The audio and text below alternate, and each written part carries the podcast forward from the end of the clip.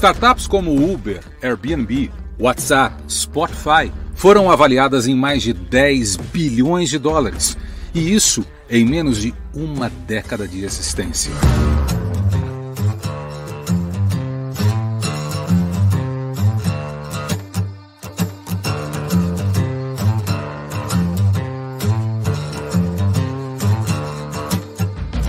Mas atenção, o real mundo do empreendedor não é só de sucesso. Exige sim noites mal dormidas, determinação, raça e o mais importante para a gente: conexões. Promover o encontro daquele que cria com aquele que investe, juntar o frescor da inspiração com o olhar da experiência. Achar na diversidade os encontros mais improváveis e mais produtivos. Foi por isso que criamos o Cuida Digital, um ambiente para conectar pessoas, poderes e saberes, onde boas ideias já estão se transformando em grandes negócios. E se conecta a outras pessoas com outros perfis, todos em busca de criar negócios rentáveis que façam as pessoas felizes e que tragam impactos positivos ao meio em que vivemos. No Cuida, você vai empreender de verdade com quem realmente quer cuidar de você. Na nossa plataforma, você ainda ganha acesso a cursos, conteúdos personalizados, assessments para análises comportamentais, assessoria jurídica e outras ferramentas que vão te apoiar na modelagem, no design e no desenvolvimento do seu negócio. E temos ainda nossa área de mentoria com dezenas de grandes profissionais hoje posicionados nas maiores empresas do mercado.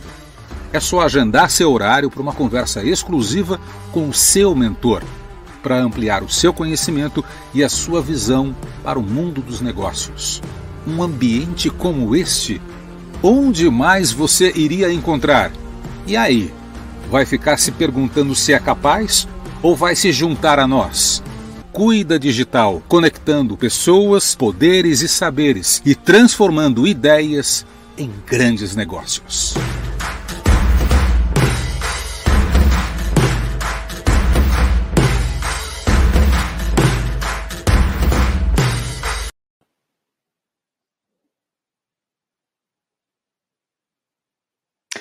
Olá, uh, sente-se à mesa e seja bem-vindo ao oitavo Almoço com Cuida. Mais uma vez é um imenso prazer tê-lo com a gente. O almoço com o Cuida tem acontecido toda quarta-feira a partir do meio-dia, nesta incrível jornada Cuida que começamos no dia 18 de janeiro e que acaba esta semana. Fica triste não, é só o começo da caminhada. É só a decolagem do Cuida. Nas últimas sete semanas, veja quanta coisa servimos no nosso serviço de bordo autoconhecimento, conexão e network, a formação dos times, a transformação da ideia em negócio. Degustamos ainda do papel da mentoria, da relação com os investidores, da construção do nosso modelo de negócio e, enfim, chegamos ao grande momento. A hora de apresentar o que criamos durante o voo. É a semana do pitch. É a semana do possível match final com sócios investidores. Para falar sobre isso, recebemos alguém que já perdeu as contas de quantos pitches assistiu. Fábio Brugioni, ao vivo de Madrid, na Espanha. Seja bem-vindo ao Almoço com o Cuida. Oi, Vinícius. Olá a todos. Um prazer. Muito bom dia para vocês. Boa tarde aqui já na Espanha. Vamos que vamos. Ótimo assunto, ótimo tópico. Muito obrigado. Como cofundador da Idrix Digital e da EB Capital, o Fábio já investiu em mais de 30 pequenas e médias empresas voltadas, entre outras atividades, ao comércio eletrônico e serviços online. Uh, pergunta: para cada investimento que fez, quantos pitches ele assistiu? Dezenas? Centenas? Além disso, o Fábio tem mais de 20 anos de experiência em grandes companhias, como a Telefônica, onde é Global Consumer Director para o Brasil, Espanha, onde se encontra agora, Inglaterra e Alemanha. E também para nossa honra, Fábio Brugioni é advisor do Cuida Digital. Fábio, se você fosse oferecer uh, uma startup para você mesmo durante o nosso evento do sábado que vem, como você começaria o pitch? Tem alguma receita de bolo? Em suma, que discurso você construiria logo de cara para se autoconvencer? Boa pergunta. É, bom, eu, eu acho que, que o princípio de todo bom negócio tem a ver com a, um objetivo muito concreto de resolver um problema com uma solução que faça sentido para os consumidores, para quem for comprar isso, seja um negócio para empresas ou seja um negócio para consumidor final, né? Como se diz aí, o B2B ou o B2C. Então a uhum. chave da história é dizer o seguinte: onde está o problema, como é que eu apresento uma solução? Tudo que vem depois é, já é consequência disso. Se tiver uma boa lógica, uma boa entrada, aí se constrói. Se o problema não for grande, se a solução for ruim, aí não tem muito, muito como ajustar. Acho que essa é a entrada, né? Você tem mais ou menos ideia de quantos pitches você apresentou para depois quantos pitches assistir?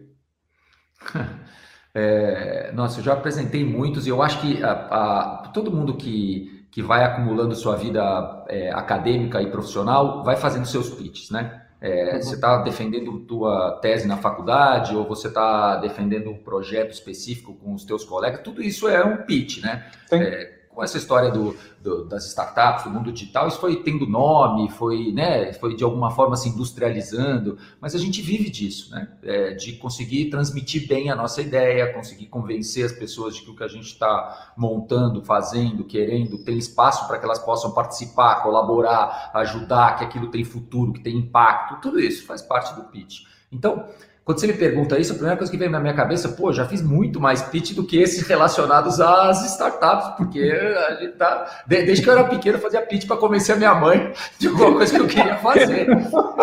E eu acho que vai por aí. Nessa perspectiva é, mais de, de, das startups e dos negócios, Olha, muitos, assim, acho que eu, eu tive 10 anos, eu tive praticamente 10 anos em Venture Capital e em Private Equity. Então, é, nesse tempo, a gente, a gente investiu em mais de 30, mas para investir em mais de 30, provavelmente para cada investimento a gente vê, sei lá, centenas de outras empresas antes de tomar a decisão. E muitas vezes você vê a mesma empresa com vários pitches, é, que é uma coisa super relevante, porque não, não necessariamente o investimento acaba acontecendo na primeira interação com a companhia. Por isso, tem que tomar muito cuidado com o que você fala. Muitas vezes o investimento acaba acontecendo na segunda ou na terceira, que vem a acontecer meses depois do primeiro. E o bom avaliador vai tomar nota daquilo, né? Das coisas e tal. Então, se você tiver consistência na história, não precisa dar tudo certo, não, mas você precisa ter consistência na história. Eu tentei isso, o aprendizado foi isso, funcionou, isso não foi, etc. e tal. Aí você vai melhorando. Então, pô, foram realmente. Eu já fiz muitos das minhas próprias é, empreitadas das minhas próprias empresas e tudo mais, é, incluso nos fundos, é, fazer pitch é parte. É, quem está na startup pensa que, que a turma dos fundos geralmente fica naquela posição de escolher, né? Mas quando acaba esse, essa interação com a startup, é, os gestores dos fundos vão fazer a mesma coisa para os seus investidores. Só que o pitch deles tem a ver com o fundo. É, quem sou eu, quem é meu time, como é que a gente decide as startups, o que, que a gente avalia, que tipo de retorno a gente quer. Então eu fiz bastante pitch também, é, vendendo essa, essa lógica da gestora. E hoje sigo na Telefônica fazendo pitch para todos os meus stakeholders, sócios, parceiros, aí todo mundo que está em volta do, do ecossistema. Os nossos grupos terão cinco minutos para fazer o pitch no sábado. Uh, nesses cinco minutos, a gente tem que ter um tiro de sniper, tem que ser muito certeiro não adianta rajada de argumentos e, e bons números, né? Uh, em cinco minutos, uh, qual receita de, de bolo, se é que ela existe, você costuma usar para esses pitches mais curtos, mais certeiros? Tá, ó, eu acho que uma, uma, uma fórmula interessante é, primeiro, problema-solução. Aquilo que eu comentei com vocês Sim. antes no início, né? Então, o problema é esse, a dor do mercado é essa e a solução que a gente está apresentando é essa. Essa é a primeira, primeiro Primeira parte importante. Tem uma segunda parte que tem a ver com como é que funciona o meu produto.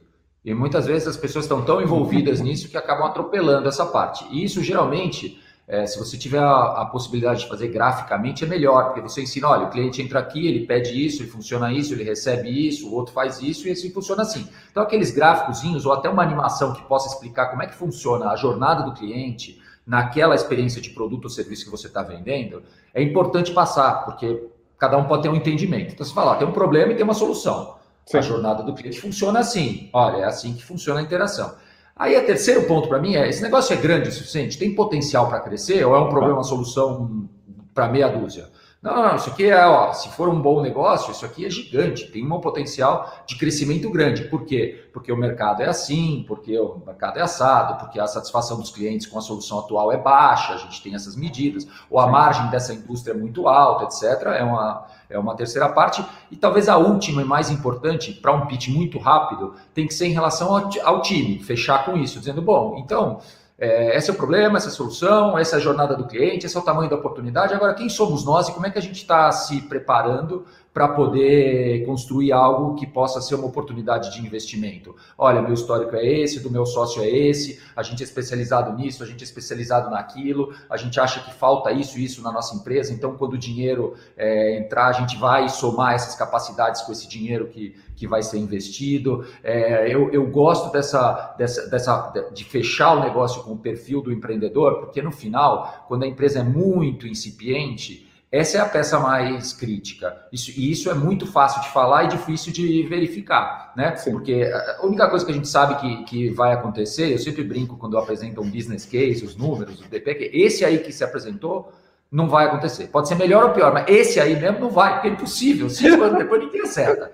Pode ser melhor, pode ser pior. Esse vai. Agora, aquele não. Aquele não. Aquele que está apresentando ali, esse eu duvido. E, e aí eu acho que o. Peraí, caiu meu fone aqui, só um minuto. Fica à vontade, sem problema. O italiano que fala com a mão, tira o fone. é, aí eu. Então eu acho que, que acabar o pitch com a capacidade e o perfil desses empreendedores que eles vão ajustando, né, pivotando as ideias, como é na, no jargão do mercado aí, é a parte mais importante da história.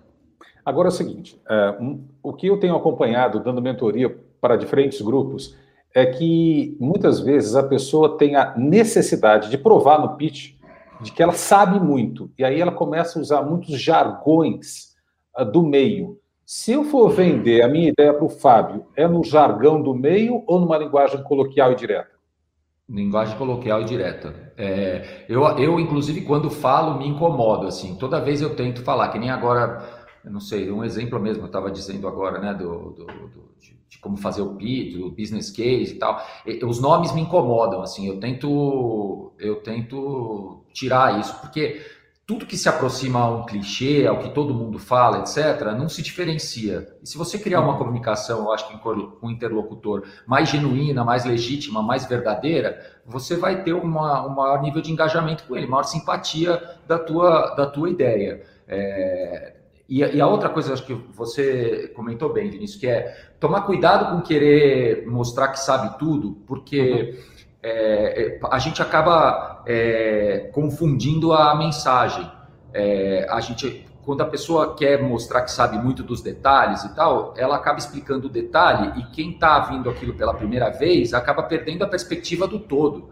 E em cinco minutos você não está esperando entender o detalhe de nada Uh, você está querendo ver várias empresas onde você, ou várias propostas onde você precisa entender as três, quatro mensagens fundamentais. E aí, menos é mais, né?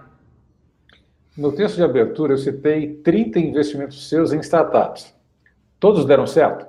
Não, não, claro que não. É, faz parte do. É, eu acho que esse, essa lógica do, do investimento no, no, nas startups ela é uma é uma lógica de você ter construir portfólio, né? Quando você é um investidor, você tem que tentar fazer investimentos que possam se compensar. Agora, é, você investe achando que todos vão dar certo. Sim. Porque se você disser, não, esse aqui é o que eu vou investir para dar errado, você, ninguém faz isso, né? Agora, é natural que alguns eh, deem errado, porque você erra na avaliação, na qualidade do empreendedor, no problema oportunidade, no time, ou na própria ajuda que você mesmo, como investidor, achava que podia oferecer uhum. e não foi capaz de oferecer. Então, é, tem, tem, tem, muita coisa. O que, o que para mim é, é, é, importante é que o, o saldo seja, seja positivo e que não seja um jogo de loteria irresponsável, é, principalmente no mercado brasileiro. É, o, o, mercado americano, pelo nível de desenvolvimento de escala, ele tem uma lógica um pouco diferente do nosso. É, se, se, se o investidor lá fizer 10 investimentos e acertar um, provavelmente esse um vai pagar todos os 10 que deram errado, porque ele vai ter um nível de explosão de valuation e tal é, espetacular. Eu acho que o mercado brasileiro é um mercado um pouco diferente. É, ele é um mercado onde você não tem que. Eu estou facilitando os números, tá? É só para exemplificar, claro. o número não é real. Mas você não tem que acertar um em 10. Provavelmente você tem que acertar quatro em 10. Porque a explosão não vai ser tão grande é, vai ser relevante, você não vai acertar a maioria, provavelmente você vai acertar a minoria, mas o tamanho da explosão não vai ser tão grande. O que, o que de longe não é um, um demérito, tá? É, eu, eu sempre, quando sento para ver os, os pitches é, no Brasil, é, eu tento dizer assim, pô, eu não estou procurando aqui, não preciso procurar o próximo Uber ou o próximo Spotify. Se eu encontrar aqui uma empresa que é capaz de resolver um problema, a solução real do mercado brasileiro, que é o um mercado de duzentos e tantos milhões de pessoas, que é grande pra caramba e tal, pô, já estou assistindo uma super companhia, tá certo? E essa companhia pode ter liquidez, pode ter saída, pode ser vendida para alguém, para algum estratégico, e já é um super negócio. É, então, é, dá para dá ter esse, esse cuidado, pelo menos no, no meu perfil de, de, de avaliação. Sim. Quando você investe em uma startup, é sempre na modalidade conhecida como venture capital, se sim, o investidor necessariamente vira um sócio com participações nas ações do negócio? Ó, eu, eu, não, eu não invisto mais, né? Eu, eu, eu na verdade, como eu agora estou. Antes, como eu, quando eu investia no, no Venture Capital, é, era uma coisa. Hoje em dia, às vezes eu tenho um pequeno outro investimento, pessoa física, assim, que eu faço para ajudar, é seed money mesmo, é investimento mais anjo. É, mas eu, eu acho que tem, tem, tem uma sequência natural de investimentos, né? Tem o investimento seed, que é aquele que amigos e família geralmente fazem para você provar o seu produto. Depois tem o investimento do, do venture capital que que tem o objetivo de provar a escalabilidade, se esse negócio pode decolar e alguns modelos de negócio, e depois tem os outros, as outras rodadas de investimento que vão até os private equities, é, mais para cima, que aí sim é transformar um negócio em muito grande, replicar, sim. etc. e tal. Para mim, o, o, mais interessante é que existam é, investidores com perfil e com o seu tempo pensado para cada um desses ciclos, porque o nível de aportação, de ajuda, ele é muito diferente é, é, muito diferente o perfil e como pode te ajudar amigos, famílias ou pessoas ou executivos bem conectados quando a empresa está nascendo. É diferente o que um venture capital te pode ajudar em termos de pensar escalabilidade, colocar os primeiros layers de governança e depois o que te pode fazer um, um private equity. E é importante que você troque essas bases de investidor. Não necessariamente aquele, aquela pessoa que fez o investimento seed em você, ela tem que estar tá na sua percorrendo a sua carreira inteira de de, a sua jornada inteira Sim. dentro dessa empresa. É, ela, ela vai ser mais útil para você e você mais útil para ela durante um tempo. E, e, combinar bem esses tempos, eu acho que é uma virtude que nunca. E muitas vezes, tanto as empresas quanto os investidores não, não, acabam não fazendo, sabe? É, ficam com medo de dizer, não, eu tô com você para sempre, tamo junto. Não é isso, tamo junto nessa fase. Depois Sim. entra alguém que pode ser melhor que eu, né? É, para você, e assim por diante. É, porque são construídas relações de afeto, né? Não são relações apenas financeiras, mas relações de confiança, amizades estabelecidas a partir dessas relações, né? Claro, claro. É, e, e, e eu acho que aí é, tem que saber separar. É, você pode até seguir como, pô, eu posso seguir como advisor, eu posso seguir como perto da empresa, etc. Mas o teu papel de investidor, ele, ele vai mudando e a necessidade de perfil de investidor da empresa vai mudando. Então, vamos pensar na empresa primeiro, que tudo está certo. A gente está falando muito sobre a questão do match, né, do encontro, do encontro entre aquele que tem a boa ideia com aquele que sabe gestão de negócios e com aquele que gostaria e tem interesse no investimento, né? É investir naquela ideia bem modelada. O match entre o dono da ideia e o dono do dinheiro, normalmente ele se dá no ambiente das incubadoras. Onde mais pode rolar esse match, Fábio? Olha, eu, eu acho que, que Primeiro tem um, tem um próprio tem um próprio ambiente de incubadora, um próprio ambiente como, como cuida, por exemplo, que eu acho que no Brasil é, é, é, esse negócio está crescendo de uma forma exponencial, então a turma chama de ecossistema, né? Tem esses ecossistemas. Eu acho que é, as startups estarem inseridas nesses ambientes é, é fundamental, porque se elas estiverem inseridas aí, a capacidade de conexão vai aumentar e a gente sabe que ninguém faz nada sozinho. Então, esse é um, esse é um, um mundo super importante. Outro mundo importante para mim tem a ver com o próprio setor.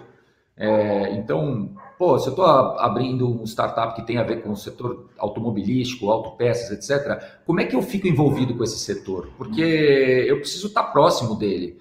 É, isso parece do mundo antigo, mas não é. Isso vai acontecer para sempre. Aquele setor ele se desenvolve, ele tem o seu próprio network, ele tem a sua linguagem, ele tem a sua. Um cara que é completamente fora daquilo, que não vive, que não sabe como funciona, é, nunca vai conseguir jogar bem aquele jogo. Então, eu gosto, eu gosto dessas duas coisas. E aí, óbvio, tem uma terceira que é comum a todo mundo, que é o nosso próprio, que é o nosso próprio círculo de relacionamento que a gente tem no LinkedIn, na rede social, na, nos amigos, etc. Mas isso é, é, mais comum. Eu, eu acho que o, o, que vale destacar é que é não esquecer esse conhecimento e essa, essa dedicação à dinâmica do setor e à linguagem do setor.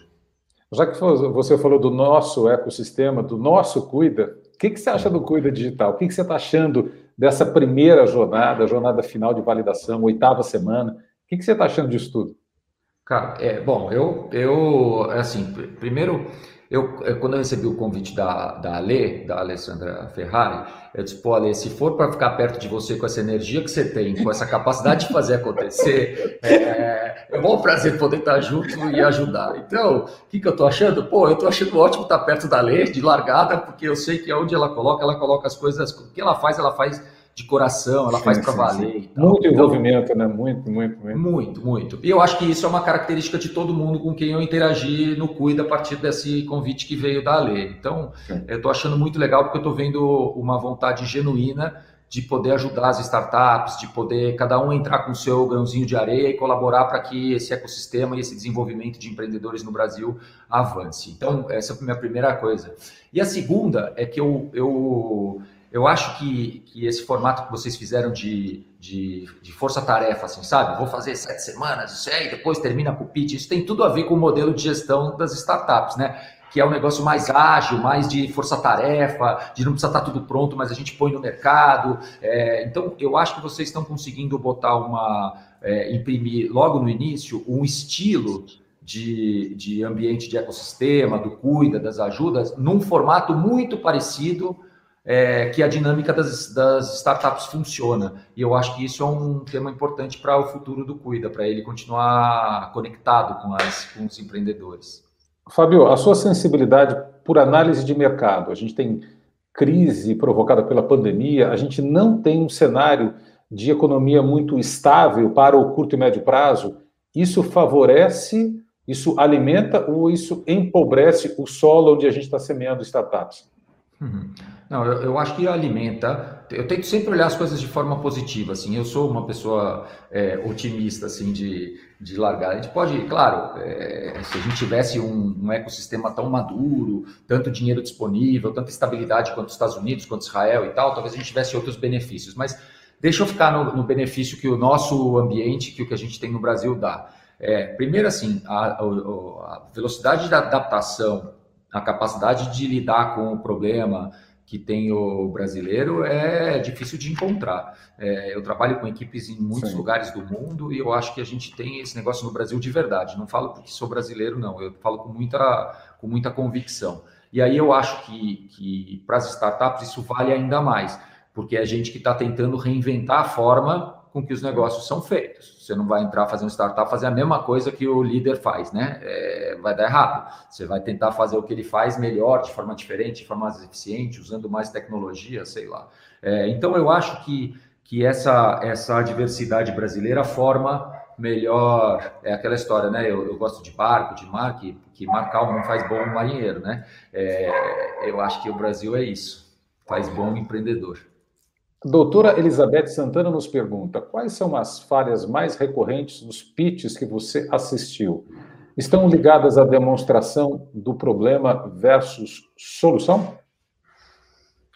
Olha, é, eu acho que a falha mais comum tem a ver com uma, uma falta de clareza na mensagem principal. Eu tenho a sensação que muita gente esquece de dar uma revisada no pitch e fala o seguinte: a cada um desses slides ou a cada palavra que eu falo, que mensagem que eu estou passando? É, esse é o, esse é o, para mim é o cuidado fundamental que tem que se ter. Então, cada slide comunica. Eu, inclusive, quando faço as minhas apresentações, eu tento falar o seguinte: tá bom, eu não preciso ter o conteúdo daquele slide do PowerPoint, nada, mas eu preciso ter o header lá feito. Que, qual é a mensagem? Gasta tempo em pensar aquilo, e se você tem cinco para fazer, pensar. A primeira mensagem do, é um, é dois, é três, é quatro, é cinco. E essas coisas precisam estar concatenadas. Pode ser naquela ideia que eu falei inicialmente, pode ser em Sim. outra ideia que as pessoas tenham, mas é a, a, a organização disso, para mim, é o principal problema e eu, é o meu conselho para quem estiver fazendo, olhar se está fazendo sentido essa história, como se estivesse contando para alguém, sabe? Uh, Maria Ferreira de Oliveira nos pergunta: certa vez escutei brasileiros com empresas na Europa afirmarem que um dos problemas, entre aspas, da maioria das startups brasileiras é de só pensarem no mercado nacional. Você concorda? Acha que já devemos ser globais?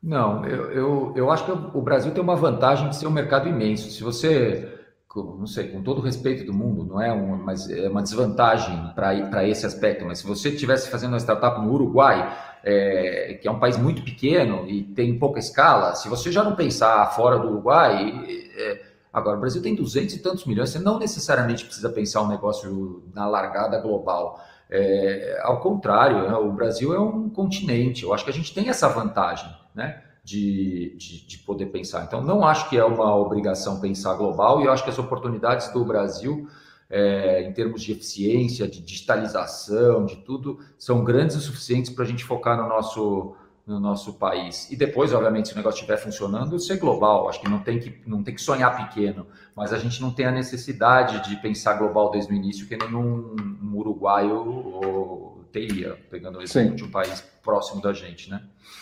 Nesse livro aqui, o Guy Kawasaki, ele fala de uma fórmula do pitch é, que ele chama de 10 barra 20 barra 30, que seriam 10 ou 15 slides para uma apresentação de 20 minutos e fontes, letras, uh, 30. Você normalmente, quando vai fazer um pitch curto, você leva muitos slides, poucos slides? Qual é a fórmula que você normalmente usa quando leva um material de apoio? É, eu acho que poucos poucos slides. É, eu acho que o slide tem que ajudar menos com as palavras e mais com a parte gráfica, com a parte visual. Uhum. É, eu sei que as pessoas são diferentes, né? Tem gente que é mais visual, tem gente que é mais auditivo e tal. Eu, particularmente, como sou mais visual, fico mais cômodo encontrar a minha história se eu tenho um apoio visual no slide. Então, mais que palavras para mim, é, as imagens e o gráfico e o fluxograma são coisas que me ajudam a comunicar. Então, é, eu, eu eu menos do que uma fórmula única, eu acho que cada um tem que pensar como é que se sente mais confortável em contar a história e usar aquilo para apoiar para o seu discurso ser melhor e não fazer com que você trabalhe para o PowerPoint. É, a apresentação tem que trabalhar para você contar uma melhor história e não você ficar lá contando o que está escrito lá da melhor forma possível. É, e às vezes a gente cai nessa cilada. Então, pô, que história que eu quero contar? Ah, eu quero contar isso, isso, isso, isso. Como é que eu uso imagens para ajudar a reforçar? E como é que eu ponho bullets e pontos que me lembrem uma boa história? É, não pode ficar refém do PPT, né? O PPT não. é a tua ferramenta, não você é ferramenta dele, né? Exatamente, eu acho que essa é a sacada. E aí é óbvio que se, se você está nessa dinâmica, não vai ser um negócio com milhares de palavras com letra 11, 12, porque aí você tá, virou escravo do PowerPoint, você precisa contar aquilo tudo que está ali, não posso perder nada. Não, o Ricardo Voltan pergunta para a gente, voltando a esse tema dos brasileiros no universo global das startups, né? Uh, os brasileiros estão preparados para esse universo global? Você já adiantou isso, mas como ele mandou a pergunta aqui, eu queria voltar nesse tema. A gente está preparado para enxergar além fronteiras ou a gente ainda pensa muito intramuros? Não, eu acho que está preparado, sim. Tem milhares de casos no Brasil, né? É, VTEX, é, é, é, não sei, dá para enumerar um monte de, de mobile, Pô, tem um monte de empreendedor aí que paga seguro, um monte de gente que conquistou o mundo, né? E que, e que foi. Então, é, essa história é bobagem.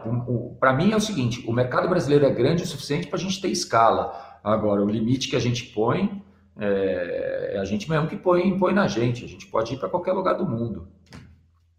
Fábio, como a gente está na, na, semana do 8 de março, né, o Dia Internacional da Mulher, queria falar sobre o papel da mulher no empreendedorismo. A mulher brasileira é mesmo empreendedora por natureza? Ah, é, é, é empreendedora. Eu acho que a mulher brasileira é empreendedora, o homem brasileiro é, é, é empreendedor. A gente tem empreendedorismo por essa instabilidade natural do mercado. É, eu acho que no caso da mulher tem uma coisa mais natural assim, que é a história da multitarefa, né? É, desde sempre. Eu acho que isso para mim tem muito a ver com o empreendedorismo. É, é, vira até brincadeira, né? Que a mulher sempre, o homem faz uma coisa de cada vez, a mulher consegue fazer mil coisas ao mesmo tempo. É, e é um clichê, mas é uma coisa que é verdade mesmo. Sei lá, por algum motivo elas, elas são mais capazes de fazer várias coisas ao mesmo tempo. E eu acho que isso tem tudo a ver com o empreendedorismo, porque quando a empresa é pequena, você não consegue ser especializado, né? Você precisa ser o financeiro, o marketing, o engenheiro, o designer, o PR, é, né? As, é, o, o, faxineiro, você precisa quebrou fecha, fazer tudo. E, e, eu acho que a mulher, por ter essa pegada de, pô, vamos embora, é, tem que fazer tudo isso ao mesmo tempo, ela, ela sai com essa perspectiva empreendedora de conseguir fazer um monte de coisa ao mesmo tempo, que é uma vantagem competitiva para quem está empreendendo, sabe? É, você vai poder ser mais especialista lá na frente. É, no início, você precisa cobrar o escanteio e cabecear, né? Como dizem no futebol. E a mulher é especial para isso, né? É, tem alguma capacidade neuronal ali que é diferente da nossa. Essa habilidade de fazer múltiplas tarefas é muito bacana. A gente está chegando ao final do nosso segundo terço já da nossa conversa e eu queria quebrar o storytelling aqui eh, do nosso papo, voltando, já que a gente falou tanto de pitch, dicas tão práticas assim, tão bacanas, eu queria voltar um pouco no tempo e voltar um pouco na sua história. A gente já falou que você investiu, a gente já falou que você está à frente hoje uh, num cargo da Telefônica gigante, né? Está morando fora do país. Mas vamos voltar lá para o seu, para o berçário do empreendedorismo na sua vida. Como é que rolou essa história, Fábio? Como é que foi? Ó, eu, eu comecei a trabalhar e, por consequência, empreender muito jovem. Eu gosto muito de, eu gosto muito dos barcos. A minha paixão sempre foram os, os barcos, o barco à vela em especial, né? Eu, por algum motivo, caí nesse mundo. Meu pai é, me levou e tal, e eu me apaixonei. E eu comecei a velejar em competição pequeno e quando eu tinha 7, 8 anos de idade, quando eu tinha uns 13 anos de idade, eu achei que eu podia dar aula de vela para aquelas crianças que eram mais novas do que eu. É, e aí eu comecei a dar aula. Dar aula de vela, eu disse, pô, dá para vender barco para as crianças que eu estou dando aula, porque as crianças que têm aula precisam comprar barco. Peraí, você tinha quantos anos? Peraí, peraí. Eu tinha 13 anos quando eu comecei a dar aula de vela. Tá. É, e que no meio é relativamente normal, não era o único, não. Muita gente fazia. Eu levei mais a sério, eu e alguns outros. O próprio Belotti, que falou ontem com vocês, também fez um caminho parecido. Não sei se ele contou. É, e, a, e, aí eu comecei a levar esse negócio de dar aula mais sério, e comecei, virei treinador da equipe aqui de São Paulo, então eu era o técnico deles nas competições, e aquilo virou minha profissão. Eu estudava durante a semana e trabalhava final de semana. É, e aí eu disse, pô, tem oportunidade de vender barco. E aí eu comecei a vender barco para as crianças, né? É, e, e, fazer essa parte, pô, vender barco é bom. Aí eu disse, pô, se eu vender barco, aí eu me juntei, me associei, fui trabalhar junto, foi um tema assim, é, é, menos profissional do que a gente pensa hoje, mas me juntei com um cara amigo meu lá do clube que tinha uma loja e fui trabalhar na loja. É, então eu tinha as aulas, a venda de barco e as lojas. E assim foi a minha, minha, a minha minha primeira experiência com empreender, assim, enquanto eu estudava, eu trabalhava, isso eu segui até os 20 e poucos anos de idade. É, depois eu em que cidade, um... Fábio? Isso foi onde? Isso aqui em São Paulo. Foi em São, São Paulo, Paulo? Foi. Foi em São Paulo? Aqui não, aí em aqui. São Paulo. É, é, eu sou paulista e é engraçado, porque aí você vê as, as coisas da, da inexperiência da vida, né? Eu, naquela época, eu, porque eu queria empreender com aquilo que era a minha paixão, é, eu resolvi que eu ia vender barcos à vela em São Paulo que não tem mar. E só tinha que ser a vela de competição, porque eu não gosto muito desse negócio de motor, de lancha e tal. Minha praia é a vela de competição. É por isso que eu perguntei, porque eu falei, será que é Santos? Será que é São Sebastião? Será que é Ilha Bela? Não, não eu é errei. São Paulo. Errei feio no mercado-alvo. Aquela do pitch lá de falar assim: o negócio é grande, oportunidade, o problema, a oportunidade é grande. Né? Essa parte do é grande eu errei. É pequeno, bem pequeno. Isso foi em São depois... Paulo mesmo, em São Paulo, é. capital. São Paulo capital, é, é no, na Guarapiranga, que no clube, no Atlético Paulista, que até hoje eu sou sócio, é, e depois a loja era na, na, no Campo Belo, na Antônio Macedo Soares. E, e, e, foi minha, e foi minha primeira experiência. E curioso que depois disso, é, eu já não tinha dinheiro também, a coisa estava complicada, porque não deu muito certo, né? O mercado alvo era pequeno, é, uhum. tem que trabalhar em alguma empresa e tal. Eu arrumei um, entrei no, no na Credit Card, tinha um programa de, de estagiário, de trainee que rodava lá, e eu fui, e eu entrei no mundo corporativo é, depois de ter passado pelo mundo empreendedor, o que eu acho que foi espetacular para mim, porque enquanto a galera que estava ali fazendo faculdade estava tendo a sua primeira experiência profissional, eu já tinha é, ido quebrado, processo trabalhista, já tinha, sabe? É, então você chega com a, com a, com a canja diferente e tal. É, e aí acho que me ajudou também nesse meu começo mais corporativo, assim, a, a um espírito empreendedor me ajudar a construir coisas relevantes dentro das empresas grandes. Né? Vamos falar de, de barco. É possível colocar um pé no barco do empreendedorismo e deixar outro pé no barco do meio corporativo? Ou em algum momento a gente vai fazer o um espacato e esses barcos vão jogar a gente no, na água? Ah, eu acho que uma hora tem que pular para um ou para outro. É, não acho que dá para ficar. É, é, natural no começo, gente que está trabalhando em empresa grande, pensando em empreender, tentar fazer com responsabilidade. Então, no sentido de construir a oportunidade, sondar, testar água. Então, trabalha de noite, vê final de semana, etc. e tal mas tem uma hora que ou você se dedica para um lado ou para o outro, porque você vai estar tá fazendo mal para o lado corporativo, porque você não vai estar tá se dedicando como deveria a empresa que está te pagando, uhum. ou e do outro lado você não vai conseguir fazer direito o teu empreendimento, porque é, ele é muito dependente de gente no início e achar que você vai contratar gente para fazer o que você está pensando e tal, é, não funciona. É, precisa da pessoa mesmo. Então, durante um pequeno espaço de tempo, sim, é possível e até responsável, pensando na pessoa, é, mas tem prazo para terminar, senão não dá certo, acho eu, né?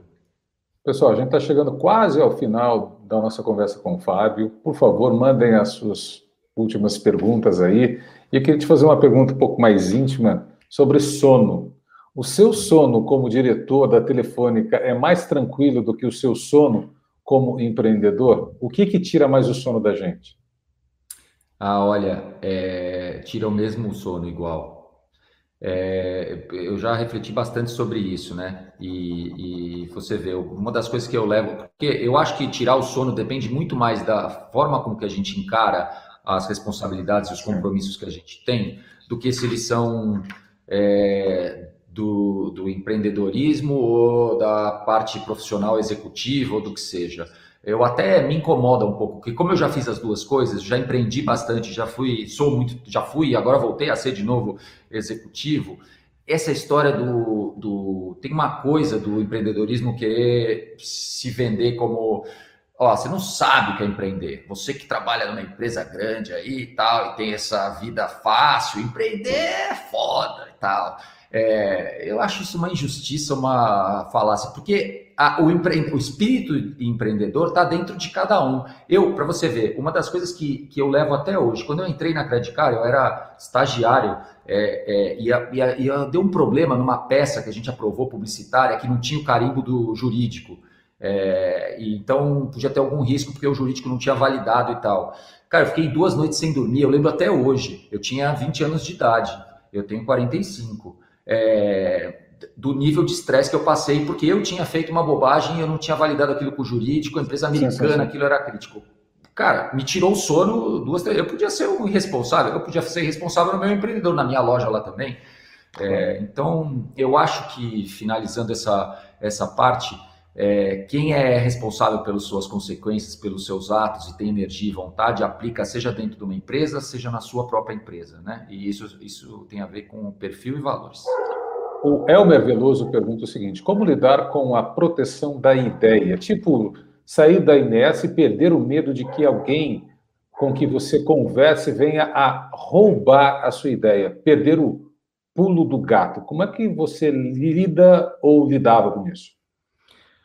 É, eu, eu acho que a parte, a parte mais é, objetiva de lidar com isso é não acreditar que existe o pulo do gato.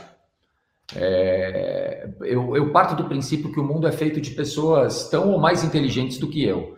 É, e, e, o segredo das coisas está muito mais vinculado à capacidade de execução, à capacidade de somar esforços, de estar com as pessoas certas na hora certa, de ter foco, de ter execução, do que na sacada da grande ideia. Essa sacada da grande ideia, esses insights, é, geralmente eles são engenharia de obra feita. É alguém que deu certo é, por uma conjunção de várias coisas que tem seu mérito, que no final achou uma forma bacana de contar a história, quer dizer, olha, um dia eu tive uma super insight. É, eu, a minha vida tem sido é, 5% inspiração e 95% transpiração. Então, eu não, não fico preocupado em copiarem a ideia, pular. Tem que dividir mesmo. Agora, a diferença está em quem consegue executar e quem não consegue. Tá cheio de boa ideia de gaveta aí. Nós vamos a uma última pergunta aqui, do Voltando novamente, mas antes um comentário delicioso da Vera. Um pitch tira mais o meu sono nessa semana. De fato, é uma semana muito tensa para quem vai apresentar no sábado. Mas o pessoal está super bem preparado. Inclusive, Vera, temos um encontro essa semana para a preparação final desse storytelling. O Voltan pergunta aqui: podemos dizer que empreendedor está para todos, mas nem todos somos empreendedores, é, será que nem todo mundo nasceu para coisa, Fábio? Acho que sim, acho que ele tem razão. E não é nenhum demérito também, que é outra coisa, achar que as pessoas, não, nós somos superiores porque empreendemos e tal. Porra, tá cheio de, tá cheio de gente, tá cheio de cientista falando de um tema contemporâneo, né, dado o que nós estamos vivendo, que talvez não tenha uma pegada empreendedora, mas seja um gênio com disciplina de trabalho e com curiosidade suficiente para poder desenvolver uma vacina, um tratamento, etc. E não necessariamente ele tem uma pegada empreendedora, ele não é melhor nem pior, só que ele talvez não tenha match para empreender e fazer uma empresa. É, a vida dele seja mais acadêmica ou focada. Então, é, claro, tem perfil. Eu não poderia ser médico, minha irmã é médica, e saímos do mesmo pai e da mesma mãe. É, eu acho ela uma ótima médica e eu tenho plena consciência de que eu posso ser médico. É, então, ainda bem que somos diferentes. Cada um com seus cada qual. Enfim, que mensagem, Fábio, você deixaria para os navegantes da nossa jornada? Quando eles encontrarem no sábado pela manhã, horário do Brasil, porque Fábio nesse momento está em Madrid, na Espanha, quando eles encontrarem com potencial sócio investidor do outro lado na hora do pitch, qual é a cantada que cola? fala a verdade. fala com o coração, fala fala o que você realmente acredita e tal e, e, e foco na mensagem. Não, não tenta passar detalhe por detalhe, pega o eixo principal da história e fica focado naquilo. Se precisar, até repete mas não tenta passar um monte de coisa. Passa as quatro, cinco coisas principais, que é o que faz a diferença. Fábio, obrigado mais uma vez. Boa tarde para você. Uma primavera muito colorida para vocês na Europa. Espero que a gente siga juntos nessa jornada aí por um bom tempo, transformando ideias em negócios e conectando pessoas, poderes e saberes o tempo todo. Obrigado mais uma vez, tá bom? Imagina, obrigado você, obrigado a todos. Boa sorte para o pitch no, no sábado, é, que eu sei que vai ser um dia importante para todo mundo. Obrigado, Ale, novamente pelo convite e sempre um prazer. No que eu puder ajudar a fortalecer o ecossistema, vai ser um prazer sempre. Obrigado, Fábio. Abraço a todos. Por hoje, boa digestão das ideias, boas reflexões a partir do cardápio sugerido pelo chefe Fábio e aos grupos que participam do pitch no sábado. Boa sorte calma, clareza de pensamento e sucesso. Lembrando, nossa primeira jornada está quase chegando ao fim, é verdade. Mas nosso avião nem decolou ainda. Senhores empreendedores, afivelem os cintos.